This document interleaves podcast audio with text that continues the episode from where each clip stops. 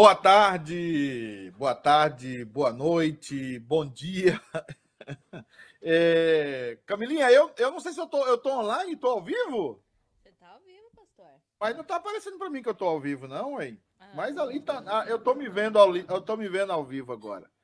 Ô, oh, gente, boa tarde, bom dia. Tô aqui com essa barba de Papai Noel, candidatíssimo a Papai Noel, tá? Final do ano, estou é, tentando aí manter uma, uma linha. A irmã Fabiana está me botando uma linha. Mas boa tarde, boa noite, boa madrugada aí para quem estiver nos assistindo, aonde estiver. A graça e a paz do Senhor Jesus. Nós estamos de volta, estamos continuando a falar acerca do, de Romanos. Já começamos o capítulo 2. O capítulo 2 é assim um ataque, um torpedo destruidor de todo religioso. Se você quer destruir qualquer religioso, você estude com ele o capítulo 2 de Romanos. E é isso que o apóstolo Paulo fala. E o apóstolo Paulo sabe o que está falando, porque ele era um religioso, ele era um homem que confiava na religião judaica para a salvação, que confiava nos seus atos religiosos para ele ser salvo. E ele, obviamente, como todo judeu, se sentia superior a todas as outras pessoas. E aí vem o evangelho e muda esse homem, transforma esse homem. E ele coloca aqui, de forma inspirada, de forma maravilhosa, todo, todos os argumentos contra a religiosidade. Então, eu quero convidar você a dar um clique aí no compartilhar, a dar o seu like, para crescer o nosso canal, para que mais pessoas conheçam acerca de Jesus, para que o Night TV cresça mais. Nós temos programação hoje, temos programação amanhã com a Sandra, temos programações quarta, programação quarta-feira com o Ângelo, quinta-feira com o Jeff. Aliás, falar nisso, o Jeff pregou muito bem ontem, hein? Bom sermão do Jeffão ontem. E também nós temos na sexta-feira Papo de Pastor. E vamos continuar aquela conversa com o pastor Leandro e com o pastor José Antônio. E nós temos no sábado a Claudete, sempre a Claudete maravilhosa, com o Night Kids, com as mulheres aí, professoras, com as crianças. E domingo, nosso culto, transmitido aqui é, ao vivo pela Night TV.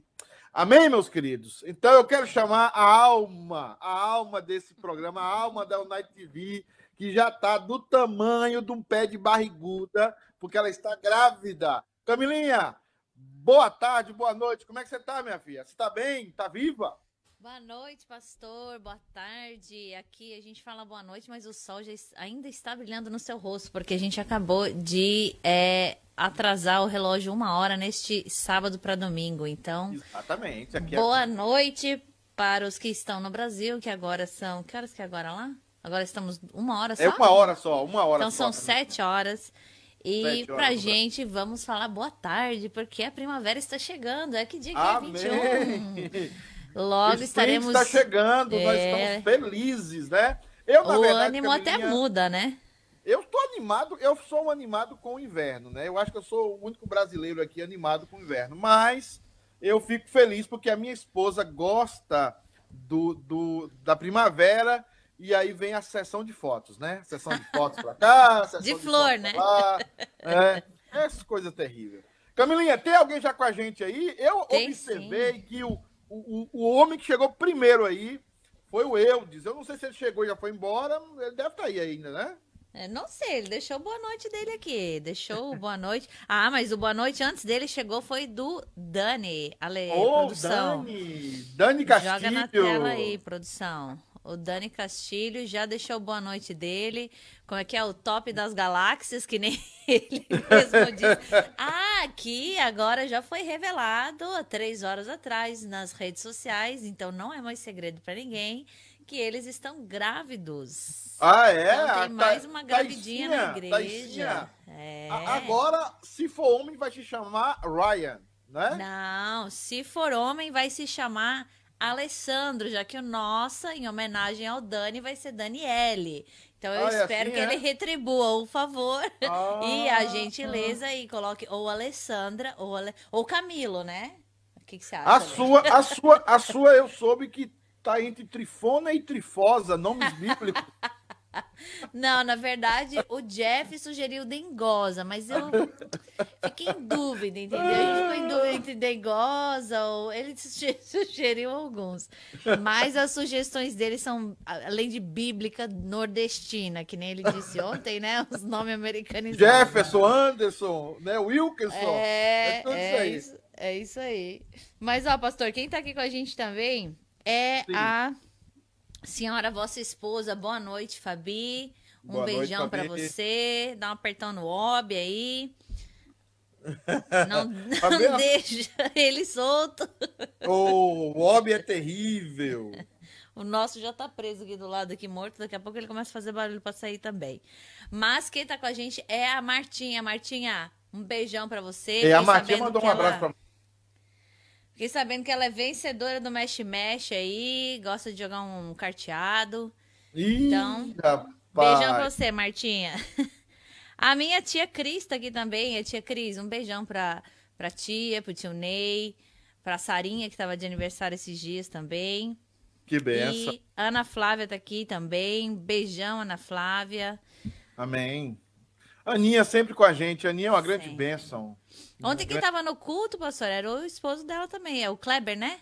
O Kleber, que teve aquele acidente no pé, né? Não, Isso, tava ele estava lá ontem. Que bom. Ele, a dona Nilma, o, o, pai da Nilma. Dona também. Nilma, eu tô com saudade dela. Eu não sei se eu tenho mais saudade da dona Nilma ou da comida dela, né? Ou dos dois, não sei. Tô, tô, vou, vou... Eu não arrisco dar um palpite. É, é ué. A Sheilinha tá aqui com a gente também. Deixa o boa Ô, noite dela. A Merinha também. A Merinha tava no culto, ambas, a Sheila e a, e a Merinha. Diz, Ontem... diz o povo que a Merinha não tá falando comigo, não, porque eu falei que a foto dela é filtro. Aí tá, diz que tá. Vai tá sair da igreja. Tá Vai sair da igreja. Mas quem tá assistindo aqui com a gente também, ó, pastor, é a Lucacheta. Amém. Quem mais tá aqui com a gente? A gente já falou do presbítero Eudes. É isso aí, pessoal. Vai entrando, vai compartilhando. Exatamente. Aqui, a minha tia tá falando, ó. Muito grata, Camila. Um beijão, tia, viu? Saudade de vocês. Quem sabe? Quem sabe o Covid passando, a gente vai pro Brasil. Amém. Camilinha, vamos ler o texto de hoje, então? Vou convidar lá, você a ler o texto, a parte, nós estamos seguindo o estudo de Romanos, e a Camilinha lerá do versículo 12, do capítulo 2, o versículo 12 até o versículo 20 a 29. Do, vou botar você para sofrer hoje. Hoje você vai ler a Bíblia, viu, Camila? É isso aí, pastor. Vamos embora. É, é, isso aí. Romanos 2,12 diz o seguinte: ó. Assim, pois, todos os que pecam sem lei, também sem lei perecerão. E todos os que com lei pecaram, mediante lei, serão julgados. Porque os simples ouvidores da lei. Cadê?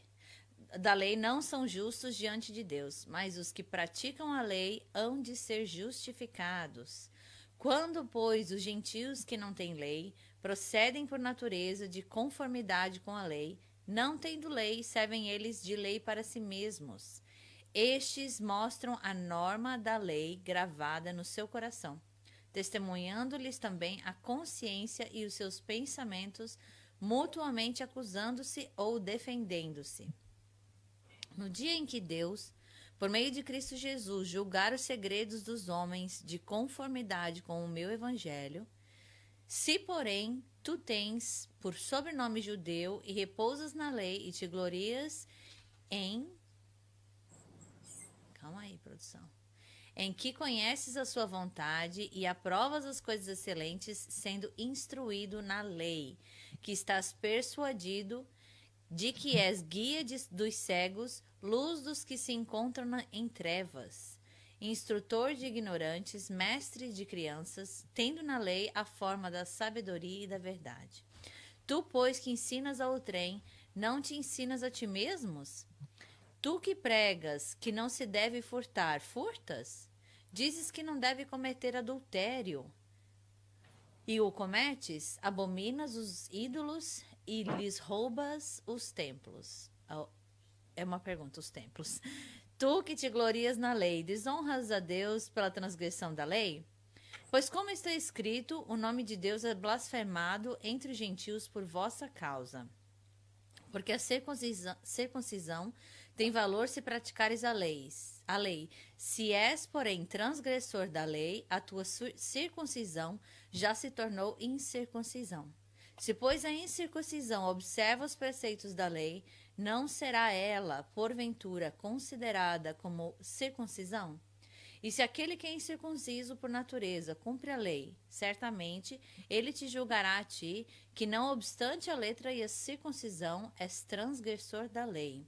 Porque não é judeu quem é apenas exteriormente, nem é, circunc... nem é circuncisão a quem aqui é somente na carne. Porém, judeu é aquele que é interiormente, e circuncisão, a que é do coração, no espírito, não segundo a letra, e cujo louvor não procede dos homens, mas de Deus. Uh! Fiz você sofrer hoje, né? Trava a língua, quase. Ou, meus amados e queridos irmãos que nos assistem, nós estamos seguindo a falar sobre Romanos capítulo 2. E Romanos capítulo 2 é simplesmente um ataque à religiosidade humana.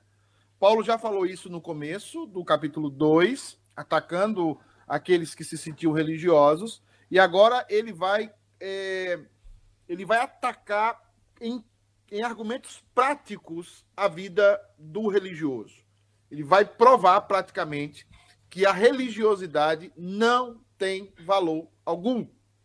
Se alguém confia na religião, se alguém confia na igreja que está frequentando para ir para o céu, essa pessoa ela não está dentro de uma nulidade. Ela está dentro de algo que jamais a levará a ser salva. É por isso que o tema nosso de hoje é, é a religiosidade e sua inutilidade para salvar né, a religiosidade e sua inutilidade para salvar. Por exemplo, eu me tornei membro de uma igreja, agora eu estou salvo. O texto vai dizer aqui que nisso não está, não. Eu agora frequento a igreja todas as semanas e vou para a igreja em todos os trabalhos e todos os cultos, então eu também estou salvo. Não, o texto vai dizer que você não está. Então, o texto hoje, ele é muito sério. E ele vai atacar a religiosidade humana ele vai atacar a capa humana. E é por isso que o versículo 12 ele é muito importante. O versículo 12 é muito é, central. Eu quero convidar a Camilinha, já leu, para orar, para Deus nos conduzir um pouco na exposição desses versículos. Camila, enquanto eu peço a Fabiana para fechar um pouco a janela ali, porque eu estou recebendo uma iluminação do céu. Daqui a pouco você está é, parecendo o Chico Xavier, tentar, e daqui a pouco sai a luz é, pela janela. Isso. Tentar melhorar ali o aspecto é, Técnico, luminoso né? aqui. Ora com a gente, Camilinha. Amém. Oremos. Senhor Deus, obrigado, Pai, porque o Senhor todos os dias nos dá a oportunidade, Senhor, de nós louvarmos, glorificarmos a Ti, Senhor, com a nossa vida, seja, Pai, com o nosso falar, o nosso ouvir, o nosso pensar, ó Pai, o nosso agir. Queremos, ó Pai, continuar, Senhor, na sequência desse dia, louvar e glorificar, ó Pai, a Ti, através, ó Pai, da Tua palavra, através do estudo da Tua palavra. Que o Senhor use o pastor Pedro, que o Senhor continue usando, ó Pai, assim como o Senhor já tem usado todos esses anos, Senhor, principalmente na nossa igreja, nos últimos anos. Que o Senhor continue, ó Pai, usando o Teu servo. Não permita, ó Pai, que ele se ensoberbeça, ó Pai, mas que ele sempre, humildemente, Senhor, ele pregue a Tua palavra, dando glória sempre a Ti, ó Pai. Abra os nossos corações e as nossas mentes para que nós temos é, que aprender o que o Senhor tem a falar nos nossos corações. É no nome de Jesus que nós oramos. Amém. Amém. Paulo, então, no versículo 12, vai transformar toda a humanidade em dois grupos, Camila. Dois grupos. É importante a gente falar isso para o pessoal que está assistindo a gente. Paulo transformará a humanidade em dois grupos. O primeiro grupo é o seguinte: assim, pois todos os que pecaram sem lei, também sem lei perecerão. Esse é o primeiro grupo. É a turma que não conhece a revelação especial de Deus e nem é posse, nem o judeu era conhecido por ter a posse da lei, ter a posse da palavra de Deus. E nós cristãos somos conhecidos como o povo da Bíblia, o povo que tem a escritura, tá? Então ele está colocando o seguinte: esse pessoal que não vai à igreja, esse pessoal desigrejado ou que nunca foi à igreja, esse pessoal que é ateu, esse grupo aí, Paulo coloca todos eles num bojo só. Que bojo é esse? Aqueles que pecaram sem lei, sem lei também perecerão. Eles podem dizer, mas eu não conheço a lei, eu não conheço a Bíblia. Deus vai me julgar, Deus vai me matar, mas eu não conheço nada sobre Jesus Cristo, sobre a palavra. Deus vai me julgar? Vai sim. O texto está dizendo: os que pecaram sem lei, sem lei perecerão. Porque ele diz lá atrás que a lei de Deus está gravada no nosso coração. No coração de cada um de nós, a palavra de Deus está. No coração do índio, lá no meio da Amazonas, do mongol, lá no meio das, do Himalaia, onde é, é, tem um ser humano, onde tem um coração, ali está a palavra de Deus. E ali também está a corrupção por causa da queda. Então, esse é o primeiro grupo, os que pecam sem lei. Sem lei aqui significa que não conhecem a lei, né? E aí Paulo vai dar o segundo grupo. E todos os que com lei pecaram, mediante a lei serão julgados. Ou seja, o segundo grupo, aqueles que conhecem, aqueles que vão para a igreja, aqueles que iam para a sinagoga, aqueles que assistiam ao templo em Jerusalém. Eles também estavam condenados, porque se eles pecarem, eles também seriam condenados e julgados. Então, nós temos dois grupos que Paulo está dizendo aqui. A turma fora da religião está condenada. E a turma que confia na sua religião também está condenada. Está todo mundo condenado. E é exatamente isso que Paulo quer fazer. E é exatamente isso que nós queremos fazer com você que está nos assistindo. O maior desafio do pastor hoje é colocar a sua igreja numa posição de humildade em relação ao mundo. Nós não somos melhores do que as pessoas que não estão na igreja. Nós não somos melhores do que aqueles que estão agora é, odiando a igreja, odiando a Deus, ou até mesmo pregando é, coisas terríveis contra Deus. Nós não somos melhores do que essas pessoas e Paulo vai provar isso aqui. Paulo vai provar que ter uma religião é absolutamente sem vantagem alguma. Dizer que é religioso, somente dizer que é religioso ou que frequenta uma igreja, não tem vantagem alguma.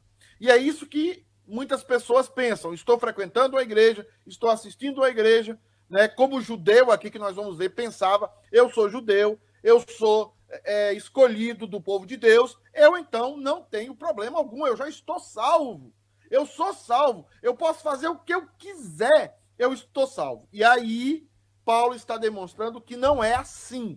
Paulo está demonstrando que os que estão na igreja e confiam na igreja e na sua religiosidade estão perdidos, e também aqueles que não estão na igreja e estão longe da igreja também estão perdidos. Os dois grupos estão perdidos. Então não adianta você vir aqui dizer que é melhor do que nós que frequentamos a igreja, porque você também está perdido. E não adianta eu dizer, porque frequento uma igreja e assisto uma igreja e sou até pastor da igreja, que eu também sou melhor do que você, ou estou salvo. Não. Nós temos que viver uma vida, viver uma vida condizente com a salvação que Deus colocou em nós ou com a salvação que está dentro do nosso coração. E é isso que o apóstolo Paulo falará aqui e esclarecerá de forma muito, muito simples, mas profunda, como deve ser o nosso comportamento diante da religiosidade. Camilinha, ah, ninguém falou nada ainda, né? Graças a Deus, né? Pastor, tem pessoal deixando boa noite aqui ainda. Se você me der a oportunidade, eu vou dar uma sim, lidinha. Dou, dou sim. A Lucas Cheta, já falei que ela tá aqui, mas ela deixou o coraçãozinho dela. A produção vai estar tá jogando o comentário ali na tela. No já. É, o Everson e a Claudete estão aqui também. Boa tarde ou boa noite. Boa noite, boa Estamos noite. Estamos aqui ansiosos pelo, pelo spring, pela primavera. Então, boa tarde já. A boa tarde. Minha... Tem sol em todo canto, Camila. É isso aí, glória a Deus. Chega a dar um ânimo a mais. Eu gosto do inverno, pastor, mas só de começar o dia mais cedo, com o sol brilhando já faz toda a diferença. Dá mais ânimo. Minha sogrinha tá aí, a Sandra Barbosa, um beijão, Sandroca, um beijinho pro meu filhote que deve estar tá aí assistindo com você. A Ruth Buglioli, que eu acho que ela é a sogra da Ingrid. Do Everton. É, da Ingrid. Do Everton. É, paz Exatamente. do Senhor, ela tá falando. A paz do Senhor, minha irmã, graças a Deus. A eles, dona eles estão tá na classe. Eles, oh, que benção. Eles estão começando a classe de catecúmenos. Eles oh, vão ser joia. membros. Que benção. Vão ser membros, se Deus permitir. O Wita é... fez aniversário agora esses dias também. Isso, foi sábado. Foi é, sábado. Parabéns para ele. Fez um aninho. Lembrar, né, Camilinha, que nós estamos ao vivo no YouTube também. Quem quiser acompanhar a gente lá. É isso aí. Quem tá lá no YouTube também, pastor, já aproveitando o gancho, é o o Erione disfarçado de Orion. Ele tá lá, ele tá falando aqui, estamos na escuta. o Erione tá terrível. Camilinha, vamos lá então? Camilinha, por que estão todos condenados? Quem está na igreja, que está fora da igreja, está condenado por quê? Eu estou, é claro, simplificando, porque Paulo não está usando esses termos que eu estou usando, Camilinha. Uhum. Mas eu estou tentando decodificar os termos para nosso contexto atual, tá? Então é o seguinte: a primeira coisa que Paulo vai dizer aí é uma coisa importante. Ele vai dizer o seguinte: ouvir a lei periodicamente não te faz justo. Ouvir a lei periodicamente não te salva. O que é isso? Cauelinha, quantas escolas dominicais e quantos cultos você já assistiu na sua vida de crente? Você sabe? Muitos. você poderia chegar no céu e dizer assim: Eu já assisti 300 cultos. Então eu. Eu tô salva. Eu tô salva. Hã? Eu tô salvo. Não. Tem gente. Imagina quantas escolas dominicais o presbítero Eudes já assistiu. Nossa. Hã? Quantas escolas dominicais o Iraci, quantas escolas dominicais o Cacheta, o Cacheta assistiu mais do que todo mundo, porque é filho, é filho de pastor. Mas o que, que o texto vai dizer pra gente? O texto vai dizer assim, Romanos 2,13. Porque os simples ouvidores da lei não são justos diante de Deus, mas os que praticam a lei hão de ser justificados. Camilinha, o que é que o judeu pensava? Eu vou para o templo, eu vou para a sinagoga, escuto a lei, e ao escutar a lei, eu sou melhor do que os outros. Uhum. É como alguém falou para você assim: vamos para a igreja para ouvir a palavra de Deus. Eu acho que você já escutou isso, não já não? Com certeza. Mas o escutar, o simples ouvidor, da lei, o simples ouvidor da palavra de Deus, não faz com que aquelas pessoas sejam salvas. E então ele vai usar o seguinte: mas os que praticam a lei hão de ser justificados. Mas a pergunta é: quem pratica a lei? Quem pode praticar a lei? Quem pode praticar os preceitos da lei? Então, é muito importante nós entendermos aqui grego. É muito importante, Camilinha, nós entendemos aqui o que é que Paulo quer dizer. Paulo está preparando o argumento para dizer o seguinte: está todo mundo perdido. Eu ando falando isso em todas as lives. Está todo mundo perdido. Não dá para ser salvo através da, da nossa religiosidade. Não dá para ser salvo através da nossa espiritualidade. Nós não podemos ser salvos de forma nenhuma. Tem que acontecer, ou alguém tem que fazer isso por nós. Por nós. E é por isso que Paulo está já aí linkando o que ele vai concluir no capítulo 3, que a gente vai chegar lá se Deus quiser. Então, o que Paulo está dizendo é o seguinte: se você todo domingo, todo sábado, ouve a lei, ouve os preceitos, ouve a palavra, isso não faz de você um cristão. Isso não faz de você um homem e uma mulher de Deus. Tentar e ouvir não faz de você isso. Mas o judeu achava que sim. O que faz de você um cristão é quando tem transformação de vida. É quando a sua vida é transformada. Só que nós sabemos que nós não podemos, por nós mesmos, praticar a lei. E é por isso que o apóstolo Paulo está dizendo o seguinte: olha, vocês não podem praticar a lei por força própria. Não pode praticar a lei pelo impulso é, do seu coração. Você não pode dizer assim, olha, caminhar diz, agora eu vou ser fiel. Agora eu vou ser isso. Agora eu vou falar a verdade é uma promessa que você não vai cumprir nunca, Camilinha. Não vai dar para cumprir essa promessa. E é isso que Paulo está dizendo. E ele vai argumentar mais ainda. Ele vai dizer o seguinte, no versículo 14: Quando, pois, os gentios, que não têm lei, procedem por natureza de conformidade com a lei, não tendo lei, servem eles de lei para si mesmo. Uhum. Ele está fazendo um contraste aqui. Muitas vezes, Camilinha, Deus libera para que o ímpio pratique alguns atos de justiça para envergonhar a, uhum. aqueles que se dizem cristãos. Às vezes você vê um comportamento cristão muito mais num ateu do que num cristão mesmo. Às vezes você vê um comportamento mais sério de pessoas que não vão na igreja do que pessoas que assistem à igreja todos os dias. E quem é que faz isso, Camilinha? Quem faz isso é Deus. Uhum.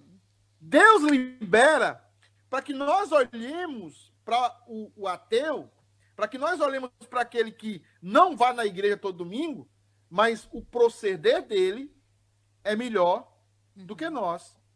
É claro que Deus está falando aqui que é a lei que está no coração de todo mundo. Uhum. O que é certo e o que é errado, todo mundo sabe, faz. Mas é a bondade de Deus, que Paulo já falou anteriormente, que nos leva ao arrependimento. É a bondade de Deus que nos conduz a dizer eu errei, e é a bondade de Deus que nos faz caminhar num procedimento diferente. Uhum. É aquilo que eu estou falando em Romanos capítulo 8, que eu comecei a pregar domingo anterior, domingo antepassado, e vou, se Deus permitir, continuar agora no próximo domingo que é a presença do Espírito Santo em nós. Uhum. Então, o que a Bíblia está dizendo a nós, o que Paulo está dizendo a nós aqui é o seguinte: não dá para ser um cristão de casca. Não dá para ser um cristão com um sepulcro caiado. Que por fora é bonito, é de mármore, é branco, é, tem flores, mas por dentro é fédido, é, é, é, é fedorento. Então, você que está me assistindo aí, Observa bem o que Paulo diz no versículo 15. Estes mostram a norma da lei gravada no seu coração, testemunhando-lhes também a consciência e os seus pensamentos, mutuamente acusando-se ou defendendo. Como é que Deus freia a maldade no ímpio? Através da consciência que Deus colocou nele. Essa consciência está em todos os seres humanos. Mas o que Paulo está falando aqui, num caráter geral, é o seguinte: Deus libera até para um ímpio fazer a vontade dele. E muitas vezes nós cristãos, ou que nós que nos dizemos cristãos, estamos tão cheios de orgulho, estamos tão cheios de arrogância, que somos obrigados a falar uma coisa na frente da igreja, falar uma coisa para as pessoas, mostrar uma coisa para as pessoas que, na verdade, no nosso interior, nós não somos.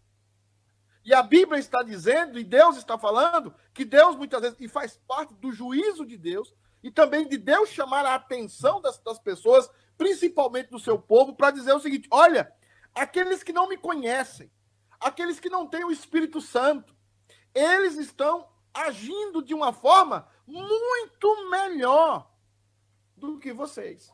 E aqui, Camilinha, eu tenho que entrar numa parte prática. É, tem cristão que recebe tanta coisa boa de americano aqui. Às vezes o americano é ateu. Às vezes o americano é.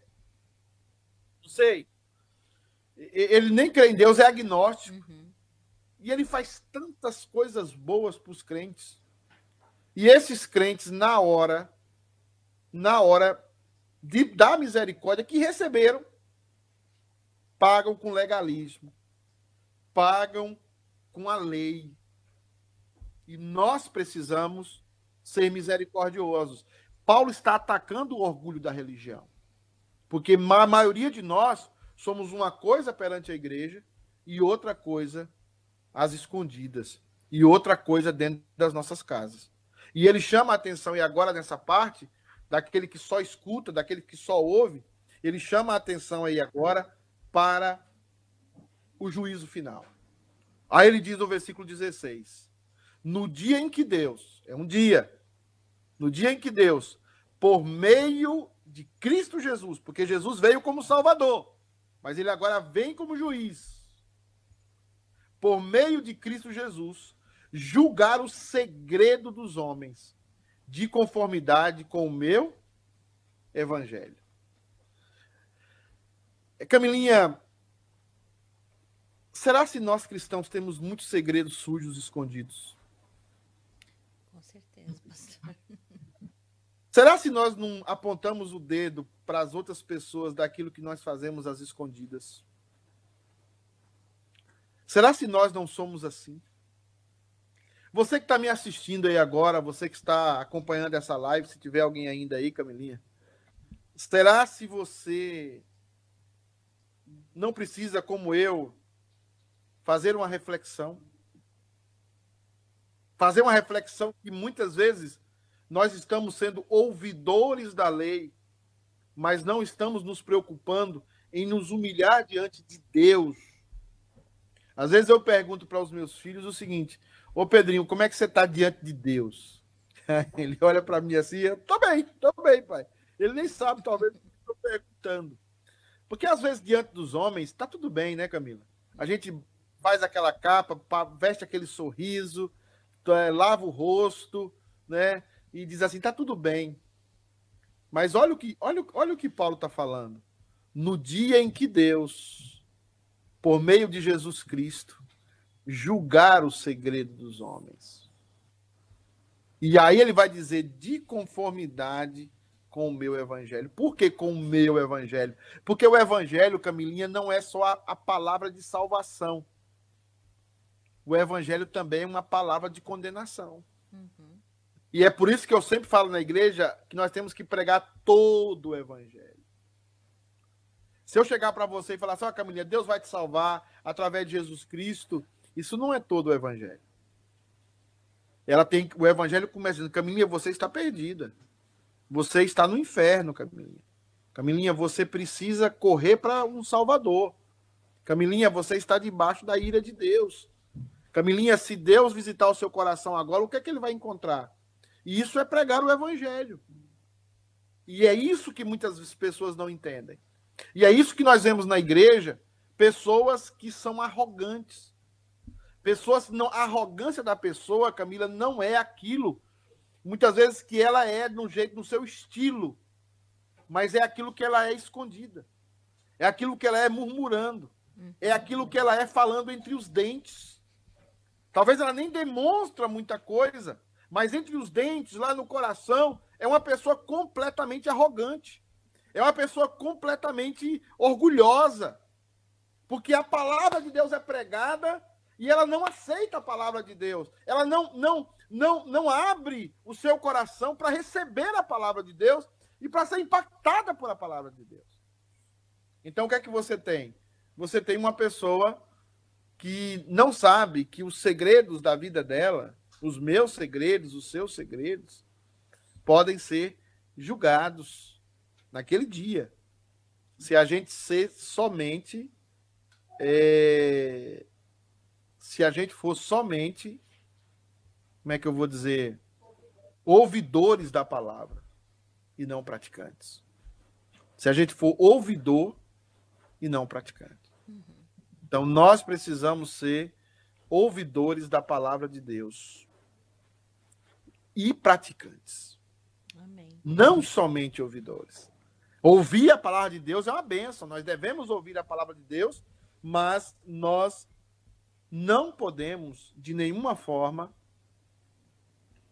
deixar de aquela palavra fazer fruto na nossa vida. E o maior fruto que Paulo quer aqui não é que eles comecem a praticar a lei, não, porque ninguém pode praticar a lei, ninguém pode praticar a palavra. O maior atitude que Paulo quer aqui é um discurso dizendo: eu faço essas coisas no oculto, eu não posso, eu não consigo. O maior confissão que Paulo quer abraçar aqui das pessoas, dos irmãos, de nós, é o seguinte: eu sou um. Eu sou um hipócrita. Eu preciso mudar. Deus tenha misericórdia de mim. Amém. Tenha misericórdia da minha vida. Porque eu sou uma coisa na frente das pessoas e sou outra aqui, às escondidas.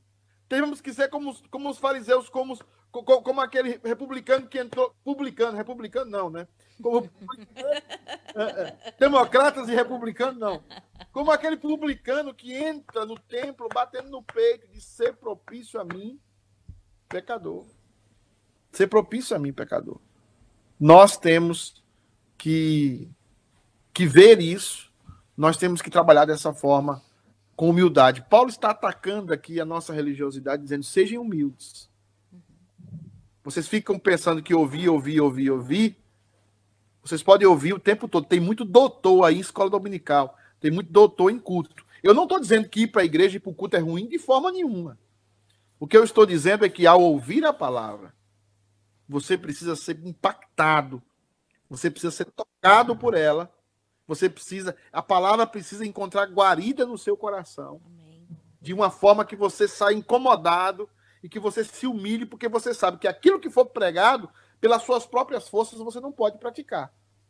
Mas se você se humilha, certamente, assim como Deus permite até que os ímpios pratiquem, Deus vai fazer com que você também seja um praticante é, da palavra dele, não por você, mas pela misericórdia dele na sua vida. Tem algum comentário aí, Camilinha? Pastor, a Martinha cita 1 Coríntios 4, 5.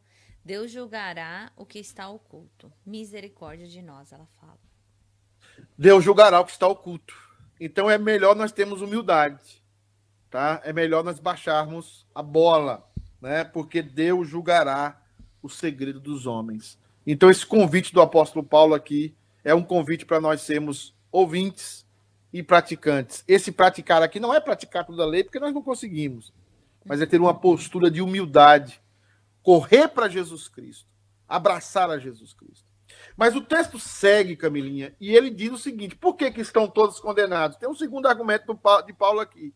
Ele diz o seguinte: ter nascido na comunidade dos salvos não te faz justos. Aí ele, a primeira coisa que ele tocou é o seguinte: o judeu sentava, ouvia a palavra, porque a palavra era basicamente em, em hebraico, o, o, aramaico, o arameu, e eles ouviam a palavra, estavam na sinagoga e se sentiam melhores que todo mundo.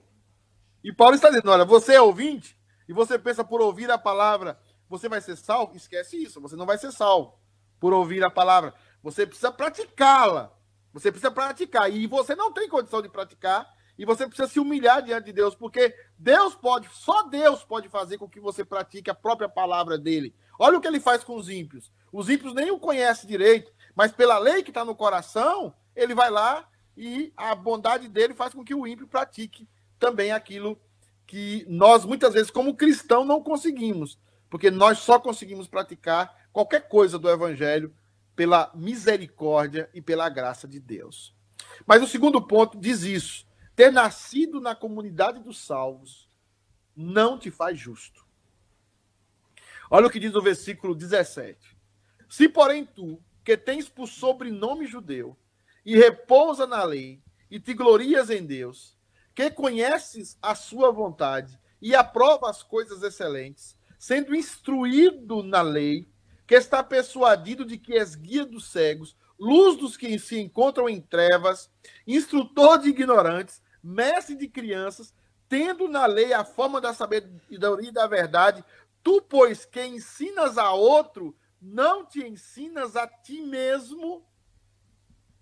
Meu amado irmão, o primeiro, a primeira pregação, ela tem que ser feita para nós. A primeira exortação tem que ser feita para nós. Se você se acha, às vezes nós, como crentes, nos achamos tudo isso. Mas nós vemos que nós não somos pastoreáveis. Quando Paulo está dizendo aqui, você é tudo isso, mas você não prega para você mesmo, ele está falando de pessoas que são impastoreáveis. Eu conheço pessoas que pregam tão bem, pessoas que falam tão bem, mas não conseguem escutar ninguém. Pessoas que, é, quando o outro está falando, ele está desligado, ele não está conectado, ele não presta atenção naquilo que aquela pessoa está falando, ele está desligado no culto, ele está olhando para outra coisa, está olhando para o lado. Eu sei disso porque nós, pastores, temos esse defeito, essa mania, essa fraqueza.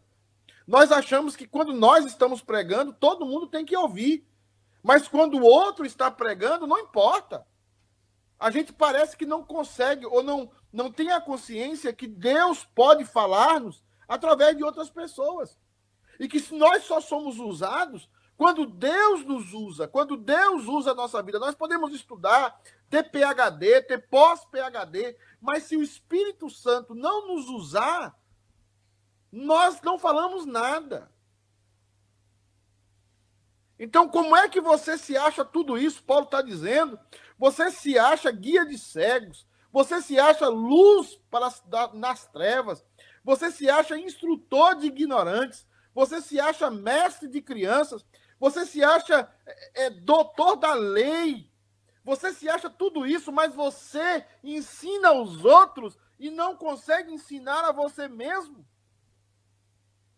Você não não vai a lugar nenhum.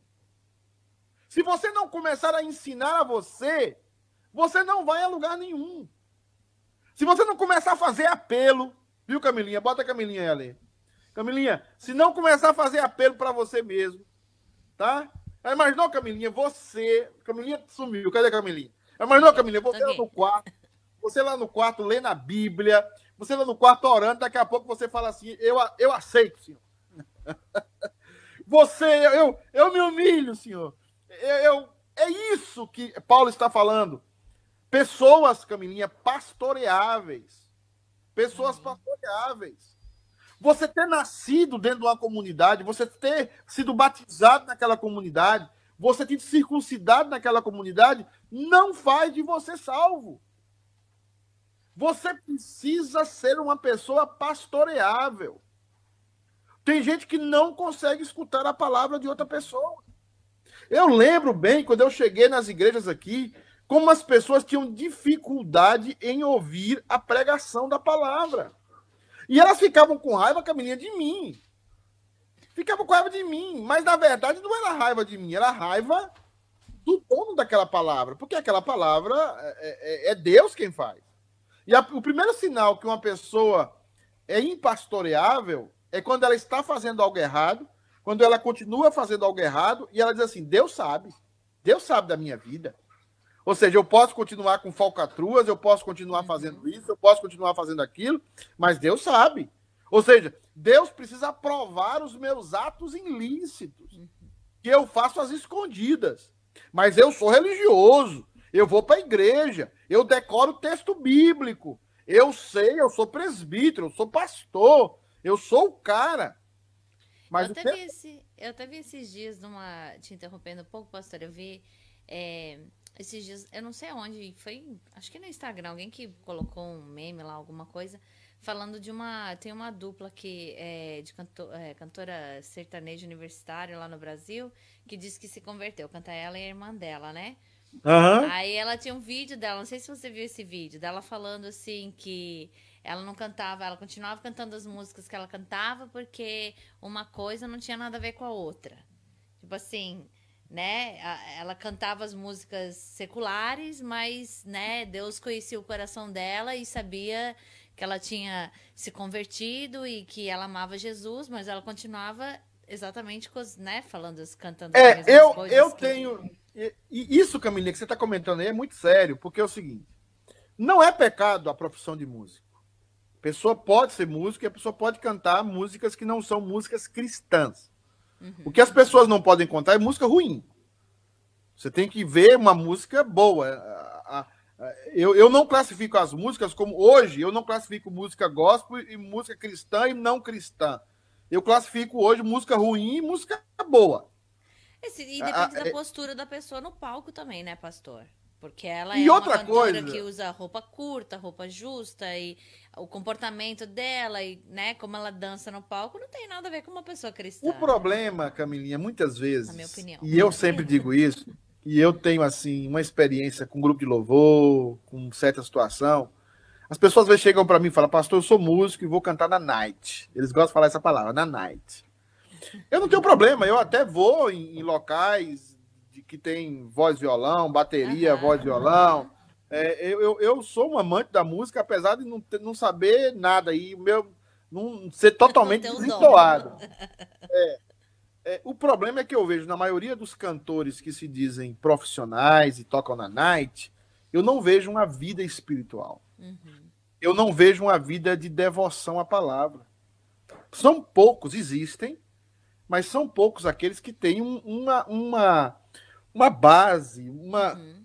Primeiro, muitos são de, deficientes emocionalmente, problemas uhum. sérios emocionais, problemas sérios é, é, de relacionamento. E não conhecem as escrituras. E às vezes teve um conhecimento ali rasteiro da teologia reformada e transformou aquilo num, num Frankenstein, num, num monstro. Porque muitas vezes não tem uma coerência dentro daquilo que eles falam. Então, é, é, o que nós estamos falando aqui é que você e eu precisamos ser pastoreáveis. Você e eu precisamos receber a exortação, baixar a cabeça e não buscar como rebater a exortação.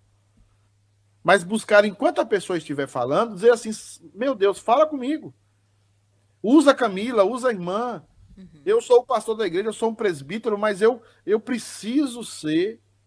Eu lembro uma vez que eu aconselhei uma irmã, eu era jovem, e aquela irmã tinha. Uma irmã tinha falado mal dela e ela estava completamente cheia de razão. E eu, certa, ela estava certa. E eu cheguei para aquela irmã que havia sofrido a, a maledicência, falei: perdoa, irmã. Perdoa aquela irmã. E ela disse uma coisa para mim: o seguinte, eu vou me rebaixar e perdoar aquela irmã? Nunca. Ela vai pagar pelo que ela falou. Ou seja, é uma pessoa impastoreável. Uhum. Entendeu? Esse é o grande tema hoje. Tem pergunta aí, Camilinha, acho que é o Eudes. Deixa eu chegar aqui. Ele pergunta o seguinte, pastor: o cristão pratica a lei na pessoa de Cristo? É, é importante eu, eu tentar um pouco sanar essa confusão. Nós somos justos em Cristo. Nós somos justos em Cristo. Então, em Cristo, quando Cristo olha para Camila, ele já olha para alguém que está salva e que praticou toda a lei. E aqui eu vou usar o praticou no sentido auristo. Praticou de uma vez por toda e acabou. Em Cristo, você já praticou a lei. Só que no dia a dia, você é ensinado. A graça de Deus vai ensinando você. Você vai deixando velhas práticas e abraçando as práticas da sua nova natureza em Cristo. E isso é um processo lento, muitas vezes é um processo de sedimentação. Então, na pessoa de Cristo, nós já somos justos. Mas a prática da lei, ela vem dia a dia, ela vem sendo conquistada dia a dia. Então, muitas vezes, você não praticou a lei porque você está em Cristo. Você é declarado justo sem praticar a lei. É como se você tivesse praticado, mas você só vai praticar a lei quando você aprender a praticá-la. Uhum. E isso acontece no dia a dia e no processo de santificação que Deus está trabalhando na sua vida. E você, nessa vida, nunca vai praticá-la totalmente. Mas você deve estar melhor do que quando você começou. Se você está piorando, tem algum problema aí. Né? Mas se você está melhorando, você vai praticando. Então, para esclarecer um pouco essa pergunta do Eudes, né? O cristão pratica a lei na pessoa de Cristo? Não. O cristão é declarado justo na pessoa de Cristo. A prática da lei objetiva diária ele obtém pelo processo de santificação. Tá? É, tem mais aí. A, a Lucimar Lemes, lá de Paracatu, faz uma pergunta, faz uma afirmação. A palavra salva. Isso aí ela fala. Isso, a palavra salva e também condena. Sim, a, a, a palavra, a pregação é isso. A pregação nunca é só para uma coisa. Ela não vem para nós só para salvar quando eu prego a palavra, eu, eu via muito isso. É, é, quando eu cheguei aqui, eu percebi isso, isso, e eu falo assim, isso é influência do, da, da neo-ortodoxia dentro da igreja. É, a gente pensa que a pregação é só para salvar. Quando você convida uma pessoa e vai para a igreja e essa pessoa ouve a palavra e ela não toma uma posição, a palavra cumpriu a função na vida dele. Porque a palavra vem não somente para salvar, mas ela também vem para condenar. condenar. Então, quando a palavra é pregada, ela tem esses dois filos. É uma espada de dois filos. Então, ela aí tem pessoas que recebem aquela palavra com prazer e tem pessoas que recebem aquela palavra com ódio. E o que Paulo está falando é o seguinte: não é porque você nasceu numa comunidade cristã, não é porque você é crente, não é porque você é judeu, não é porque você foi foi, é, tem sobrenome judeu, que você é uma pessoa que pode se dizer justa, salva, tá? Você precisa primeiramente pregar para você mesmo. Você precisa exortar a você mesmo. E aí eu continuo aqui no versículo dizendo o seguinte: Tu que pregas que não deve furtar e furtas, tá? Era o que o judeu fazia, roubava o povo, né? Dizes que não se deve cometer adultério e comete. É o que o judeu fazia, às escondidas, ele cometia adultério, como foi o caso da mulher adúltera, que eles trouxeram a mulher adúltera, mas não trouxeram o amigo, né? Uhum. Como é que chama aqui nos Estados Unidos? O Bore, né? O Bore, o companheiro deles, né? É, é assim, Fabiano, que chama? Bore? Bore, né? Não, é companheiro. Como é, Camilinha? Buddy. Buddy! Oh, Camilinha, o seu inglês irretocável, irretoquível. São 10 anos, pastor. São 10 anos de América, entendeu? então, assim, o, o, companheiro deles não chegou. Só chegou a mulher adúltera. Porque é, é isso que Paulo é isso que Paulo está falando. E Paulo conhecia o, o contexto judaico. Paulo sabia o que ele estava falando. Ele, e ele sabe o que está de trás das cortinas das igrejas. É isso que o Espírito Santo está falando conosco. Tá? Nós, como pastores, nós, como líderes. Quantas igrejas aí só pensam em dízimo? Quantas igrejas aí só o pastor enriquece e os membros ficam pobres? Quantas igrejas aí o pastor dá em cima de todas as menininhas da igreja? Tá? E não se arrepende, não é tratado, não é cuidado e não confessa seu pecado. Quantas igrejas? Então você tem uma série de situações. Quantos padres aí são pedófilos? Quantas situações você tem dentro da igreja, dentro dessa casca chamada religiosidade? Então a primeira coisa que nós devemos fazer é pregar para nós. Eu só mudei a minha vida até depois do, do pastorado, Camila, depois que eu comecei a pregar para mim que eu entendi que a mensagem do domingo, antes de ser dita à igreja, ela precisa ser dita para mim. E eu preciso ter uma resposta o quê? Eu sou pecador. Eu não sou melhor do que os meus ouvintes, do que aquele pessoal que vai para a igreja. Eu preciso, eu necessito da graça de Deus. Amém. E é isso que Paulo está, está jogando aqui, é isso que Paulo está dizendo aqui. Paulo está atacando o orgulho judaico. Paulo está atacando a religiosidade. Ele está dizendo: você não pode. Você tem uma casca, mas você não pode. E é por isso que as pessoas odiavam Paulo. E é por isso que a religião, a religiosidade, religião não, a religiosidade matou a Jesus Cristo. Né? Então isso é terrível. A Sandra fez um comentário, Camilinha. Não apareceu aqui para mim, não, pastor. Deixa eu ver. Ah, aqui, ó. É, ela diz assim, ó, a lei é boa, perfeita e restaura a alma, mas não salva. A lei é boa, perfeita e restaura a alma. Ela está citando um salmo, me parece, uhum. da lei. Ou é, ou é, um texto. É, eu sei que essa é, uma, é a literatura sapiencial, é a literatura dos salmos ou dos, dos provérbios. A lei é boa, perfeita e restaura a alma. A lei, ela é boa para um coração bom para a natureza boa. É como destilar dos favos, diz Davi. Mas o nosso coração é ruim. O problema nunca foi a lei. Paulo vai dizer isso, e a gente vai aprender muito isso em Romanos. O problema não é a lei. É Salmo 19, 7, pastor. Salmo 19, 7. É. Então, Paulo, Paulo vai dizer o seguinte: é, o problema não é a lei, o problema não é o contexto, o problema não é a, a, a, a circunstância, o problema é o nosso coração. Por isso que eu digo que situações difíceis nos revelam, Camila. Como é que você sabe que uma pessoa é honesta?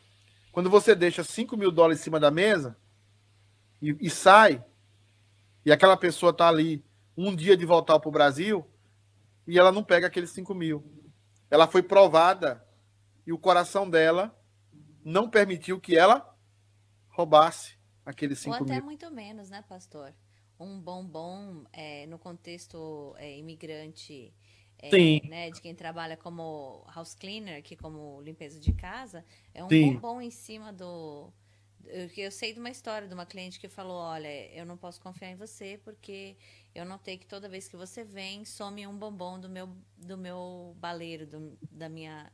Né? Ela falou assim, se eu não posso te confiar de estar dentro da minha casa que vai sumir qualquer coisa, mas, mas todo dia um bombom some, então significa que eu não posso confiar em você. Não é nem mesquinharia, é, é, é se a pessoa não consegue ser honesta no pouco, né? Quem derá com não, mil dólares. Não vai, não vai. Mas nós, mas o que Paulo está falando é, ainda vai além disso. Ele vai dizer, nós todos somos ladrões desse bombom. Uhum. Sem a graça de Deus. Então, sem a graça de Deus, nós também metemos a mão nesse bombom aí e pegamos ele. Uhum. Então, é isso, é isso que Paulo está tá, tá atacando a religião judaica, está atacando os procedimentos hipócritas do judaísmo e está atacando a religião hoje. O grande problema hoje é que as pessoas que estão fora da igreja vê essa situação, não vamos falar disso talvez ainda hoje, no final, vê essa situação e o que é que ela faz? Ela é, é, é, é fica horrorizada com os crentes. Uhum. Agora, ela não sabe que ela também está perdida. Porque Paulo vai deixar isso claro. Tantos que com lei pecaram vão para o inferno, tantos que sem lei. Uhum. Tantos que estão dentro da comunidade dos salvos estão perdidos, se não tem um salvador, um redentor, como aqueles que estão fora da comunidade e não querem entrar na comunidade de jeito nenhum. Esses estão pior, ainda estão, estão perdidos também. Está todo mundo perdido. Tá? Tá todo mundo perdido. Então, é, é isso que Paulo quer falar aqui. E ele continua dizendo: Tu que glorias, dizes que não se deve cometer, abominas os ídolos e lhes roubas os templos. Os cristãos entravam nos templos dos ídolos e pegavam as moedas, pegavam a, a, a, a comida que servia ali, uhum. aqueles presentes que o pessoal dava para os ídolos. Os cristãos iam lá, pegava, derretia os cristãos e também os, os crentes. Paulo sabe do contexto ali de Roma, que o romano tinha vários deuses, principalmente a família dele era o deus dele também. E os cristãos podiam pegar aquilo ali e pregar, e eram alguns eram, eram relíquias de ouro, de prata, de cobre, é, é, de, de metais que naquela época eram muito valiosos. Então a pessoa roubava, e Paulo está dizendo: você que faz isso, e, e você se diz cristão, você precisa você precisa mudar a sua vida. Você precisa entender que Deus, Deus não é porque você é judeu e assina como judeu, que tem sobrenome judeu aí, que você está salvo. É, é, é mais, é, a situação é mais complicada do que você pensa. É isso que Paulo está falando. Ele diz: Tu que te glorias na lei, desonras a Deus pela transgressão da própria lei? Pois, como está escrito, olha isso aqui, Camilinha: o nome de Deus é blasfemado entre os gentios por vossa causa exatamente por essa religiosidade, essa falta de pastoreio próprio, de dizer assim: eu preciso ser pastoreado, eu necessito ser pastoreado, eu necessito é, é, que preguem para mim, que eu pregue para mim mesmo, para que não através de mim o nome de Deus seja blasfemado. Isso acontece conosco, acontece comigo, acontece com você. Muitas vezes nós fazemos com que as pessoas blasfemem o nome de Deus porque nós somos cristãos, nós somos pastores, nós somos líderes e nós erramos. E nós não temos uma postura humilde diante do erro, de pedir perdão, de reconhecer, de baixar a cabeça, mas somos arrogantes e juntamos arrogância sobre arrogância. Nós, como igreja, precisamos mudar isso. Nós precisamos, Camila, ser uma igreja que se humilha diante da exortação da palavra. Que se humilha diante da exortação, quando Deus fala, através de qualquer pessoa. Qualquer, ah, eu só escuto se é o pastor, eu só escuto se é o presbítero eu só escuto se é o irmão tal. Não, nós temos que ser exortados por todos e nós temos que ser é, exortadores de todos, né? Então é isso que diz o texto. Tem alguém falando mais alguma coisa aí, Camilinha? Ou posso seguir? Tem sim, pastor. O Kleber é, Tiago Araújo, ele diz assim, ó. Tudo de bom que há em nós vem de Deus. Não, ah, nós não temos nada de bom. É, essa é uma frase de um pensador, me parece. É, tudo de bom que eu tenho, de, tudo de bom que há em mim vem de Deus. Tudo de ruim que há em mim vem de mim mesmo.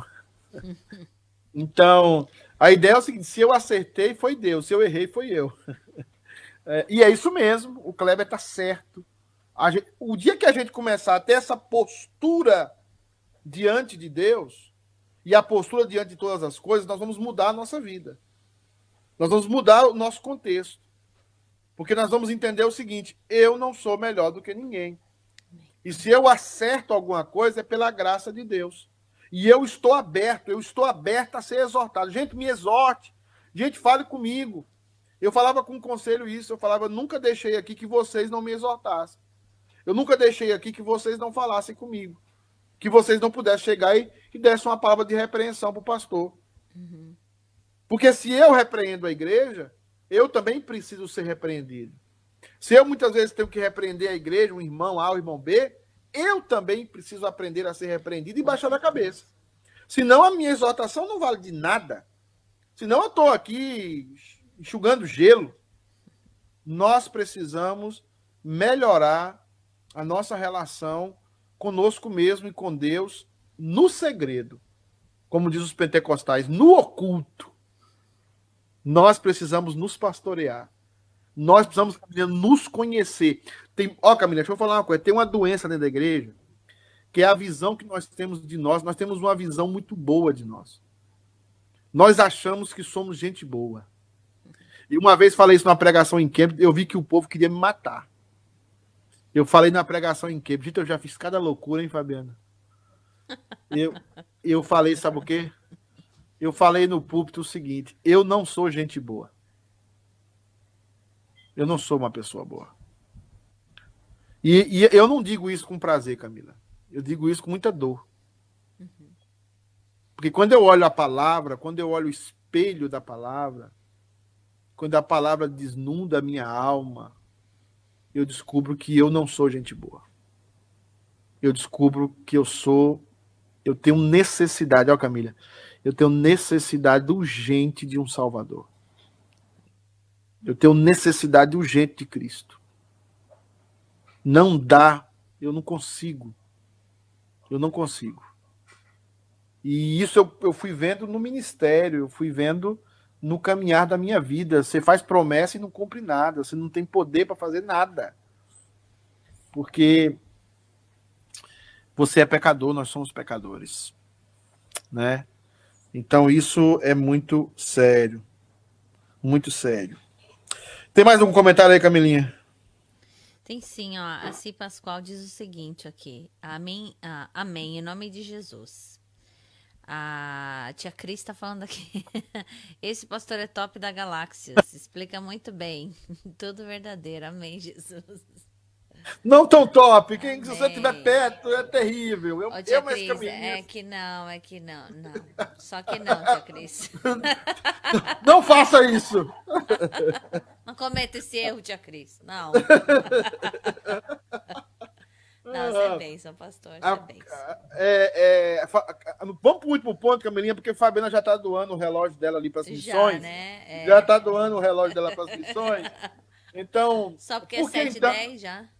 É, por que então, irmãos, que a religiosidade é, é, inútil na salvação? Nós já falamos primeiro que porque ouvir a lei só não, não salva. É, ter nascido, ter batizado dentro de uma comunidade cristã, ser neto. Eu gostei da frase do Jeff ontem, ser neto de Calvino. É, eu falei, boa, boa. 300 anos, né? É, boa, boa, boa, boa. É, é, ser neto de Calvino, não, cara, vai, chegou uma, tinha uma família aqui na igreja que falou isso para mim, nós somos presbiterianos há muito tempo. Ah, qual é a sua experiência com Deus? Qual, qual, qual, é, qual é a sua experiência com Jesus Cristo? Né? E aí Paulo termina dizendo o seguinte, porque não temos condição, veja isso, Camilinha, nós somos condenados, Camilinha, porque nós não temos condição de mudar o nosso coração. Nós não temos condição de mudar o nosso coração. Olha o que o texto diz, porque as circunstâncias, porque a circunstância, porque a circuncisão tem valor se você pratica a lei. Se és, porém, transgressor da lei, a tua circuncisão se tornou a incircuncisão. Paulo está falando aqui da questão do sacrifício. Porque as pessoas deviam oferecer o sacrifício e acreditar que aquele sacrifício apontava para um Salvador, para um Messias que viria e que aquele sacrifício era apenas uma sombra daquele Salvador que seria sacrificado por nós, que seria aquele que pagaria todos os nossos pecados. Mas o que é que o judeu fazia? O judeu sacrificava simplesmente por descarrego de consciência. E muitos deles tornaram o templo um negócio. É como pastores, Camila, que não sabem mais, que pregam, mas não creem mais no que pregam. Falam da Bíblia, mas não creem mais naquilo que estão falando. Pregam sem paixão, pregam sem entrega. As pessoas começam a dormir na igreja, porque nem ele acredita naquilo que ele está falando. E é isso que Paulo está dizendo. O judeu passou a ter um ritual de sacrifícios que nem ele mesmo acreditava naquilo. Era só para cumprir uma questão social. Era só para cumprir uma tradição. Mas não tinha nada a ver com o espírito da lei. Não tinha nada a ver com aquilo que a lei representava, que era crer que Deus levantaria o Messias. Era crer que aquele sacrifício apontava para um cordeiro que era perfeito e que tiraria os pecados de todos os homens. Eles não mais praticavam a lei nesse sentido. Se, pois, a incircuncisão observa os preceitos da lei, não será ela, porventura, considerada como circuncisão? Ou seja, se você que não é não é circuncidado, mas observa a lei, ou seja, aponta para o espírito da lei, você não está mais circuncidado do que aquele que foi circuncidado, mas não crê em nada? Né? Claro que sim. Claro que sim. Né? Claro que sim. Então, meus amados irmãos, Camilinha, e se aquele que é incircunciso por natureza cumpre a lei, certamente ele te julgará a ti, que não obstante a letra e a circuncisão, és transgressor da lei. Ele está de novo falando que tem gentios que praticam a lei tem, tem gente que é ateu, ateia, mas se comporta melhor do que os crentes. Né? E eles julgam, e eles pisam o pé. É como o sal que se tornou insípido. É como o sal que não serve mais para salgar. Só serve agora para ser pisado pelos homens. E é isso que a palavra de Deus diz. E por que, que esses homens se tornaram assim tão inúteis? E por que, que a religiosidade dele é inútil? Porque eles não têm humildade. Porque eles não se pastoreiam a si mesmos. Porque eles não pregam para si mesmos. Porque eles não exortam a si mesmos. E quando são exortados, ficam com raiva. Ficam embrutecidos. Porque estão tocando na honra, na aparência deles de santidade. Porque o texto continua dizendo: ah, porque não é judeu quem o é apenas exteriormente, nem a circuncisão que é somente na carne. Porém, judeu é aquele que o é interiormente, e circuncisão é a que é do coração, no espírito, não segundo a letra, cujo louvor não procede dos homens, mas de Deus. Camila, para terminar, para terminar essa live, eu sei que hoje nós falamos muito. É, Paulo vai chegar aqui no coração. Paulo vai chegar aqui naquilo que é a nossa inclinação para pecar. Ele vai dizer o seguinte: é, o, o, o homem de Deus, a mulher de Deus, o judeu verdadeiro é o do coração. É aquele que Deus inclinou o coração dele para a palavra, inclinou o coração dele para amar a Deus. É aquele que Deus derramou graça e misericórdia para ser uma pessoa humilde, não para ser um religioso. Você que está me assistindo, você que está aí perseverou até agora nessa live. Diante da vida, Camila, a gente precisa ter uma postura humilde. Ontem, ontem eu percebia que um irmão falava o seguinte, é, na live de sexta-feira, foi na live de sexta-feira, foi na live de, de, de, sexta, que o pastor Zé Antônio falou: Eu sou um pecador miserável, eu vi que você riu. ah, se a gente não tem essa postura diante de nós mesmos, lá no quarto, escondido, né? Uhum. É, a gente vai ser sempre um arrogante, ainda que não fale nada. Porque a gente pensa que é melhor do que os outros.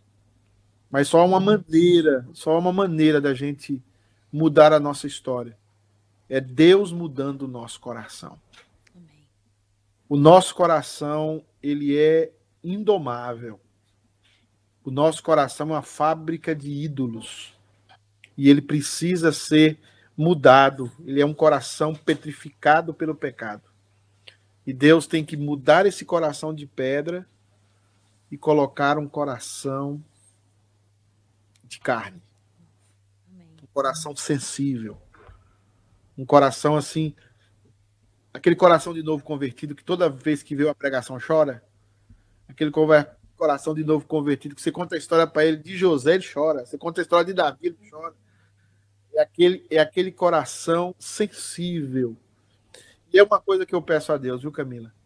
Que Deus me dê um coração sensível. Amém. Que Deus me dê um coração sensível à sua palavra. Amém. Que Deus sempre me mostre quem eu sou. Quem eu sou. Porque se ele não mostrar para mim quem eu sou todos os dias, o meu coração, a minha inclinação da carne é tão ruim que vai formar uma imagem bonita de mim. Eu lembro que quando o pastor Leandro era gordo, agora ele é magro.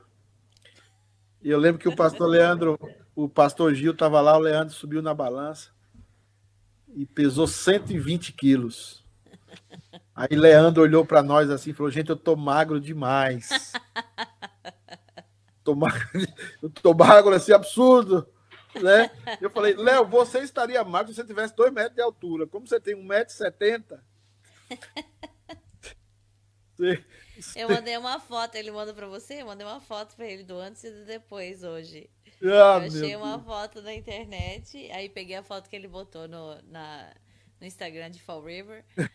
aí eu falei, ó, oh, pastor, ó a diferença do antes e do depois. E, e, é, e é isso aí, a gente tem aquela visão da gente, a gente acha a gente. É, uma visão romântica de nós mesmos, né? Pastor? Exatamente, exatamente. E, e, não é uma visão derrotista, não é uma visão de odiar a si mesmo. De forma nenhuma. É uma visão bíblica de que Deus nos ama, mas que nós caímos. E que nós só vamos encontrar o nosso espaço, o nosso local, a nossa restauração. Nós só vamos ser verdadeiramente bênção quando nós estivermos em Cristo Jesus. Em Cristo Jesus. Nós precisamos de um Salvador. Nós precisamos ir para a igreja, precisamos ouvir a palavra, precisamos criar famílias na igreja, precisamos batizar os nossos filhos, precisamos nos batizar as pessoas, precisamos cumprir todos os rituais que são bênção dentro da igreja. Amém. Mas esses rituais, sem a mudança de vida, sem o coração ser transformado, não servem de absolutamente nada. Eles precisam da graça e do amor de Deus. Camilinha, Semana que vem, se Deus quiser, sexta-feira, a gente se volta a se encontrar. Estaremos aí. Né, com aqueles gigantes de Deus, se Deus permitir. E orando sempre pelas eleições da nossa igreja, para o processo eleitoral de presbítero e diácono. E que Deus abençoe os irmãos que nos assistem. Que a graça de Deus, o amor de Deus seja sobre a sua vida. Amém, meu querido? Deixa de ser religioso. Deixa de confiar na sua religião. Mas ame ao Senhor Jesus. Amém. Seja humilde com você mesmo, aceite as exortações e sempre olhe para o outro com misericórdia. Deus abençoe a sua vida. Tchau, Camilinha. Tchau, pastor. Lembrando que na terça-feira, sete e meia, tem o culto de oração. É culto de oração na igreja, Filipenses. é transmitido, mas se você quiser estar presente, é sete e meia não, e seis horas tem a live, tem a live da Sandroca, né? Que agora vocês estão as duas sentadas no sofá, cruzadas as pernas. E conseguimos né, convencer a produção a sentarmos no sofá. Estamos lá. Produção tá demais, né? Tá é, demais. Produção. tá bom, gente. Um abraço. Deus abençoe. Boa noite. Até mais. Tchau, tchau. Deus abençoe. Hum.